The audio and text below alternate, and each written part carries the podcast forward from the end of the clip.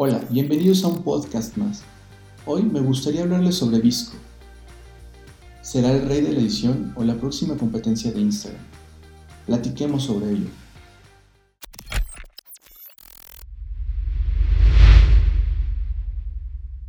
De abuelo joyero y padre relojero, Marco Samaniego creció entre tic-tacs de máquinas de tiempo, jugando a vender publicidad del negocio familiar. Hoy, amante de la fotografía y entregado a la publicidad, te da la bienvenida a Samaniego Talks, un podcast de creatividad, modernidad y soluciones para ti. Comenzamos. Visco es una aplicación disponible para iOS y para Android. Yo recuerdo haber usado Visco hace ya varios años, en el cual yo entré a conocer cómo era el tema de los presets para Lightroom y para Photoshop.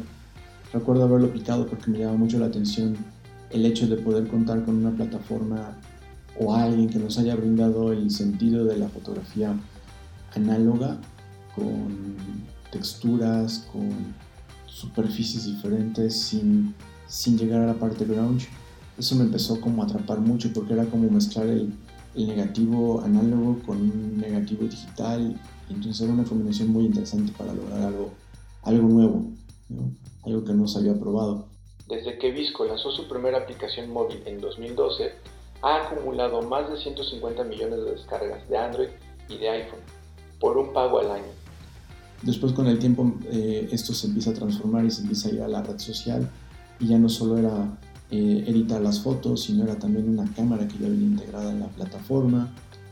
Y de repente empezamos a descubrir que ya, que ya no queda ahí, ¿no?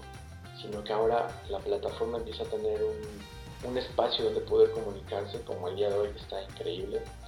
Por lo cual Visco busca poder mostrar a las personas en la plataforma los creadores y contenido que nos inspira y hacer que vuelva uno a enamorarse de la creatividad. Para eso está diseñado el servicio de recomendación. Y algo, algo que sí es lo mejor que yo les puedo haber agradecido a Visco es que no hay comentarios, no hay forma de hacer una crítica sobre el proyecto, simplemente te gusta o no te gusta y puedes seguir al creador del contenido, colocar tu trabajo de una manera muy sensata, muy sensible por proyecto. Entonces es como una, mm, un entorno muy sano donde puedes verlo, vivirlo y quedarte tranquilo que puedas subir tu trabajo sin tener que tener una crítica que no necesariamente es constructiva. ¿no? ¿Será posible que sigan aumentando las instancias de inteligencia artificial? Otra cosa que me está encantando de la plataforma es que están desarrollando inteligencia artificial llamada AVA.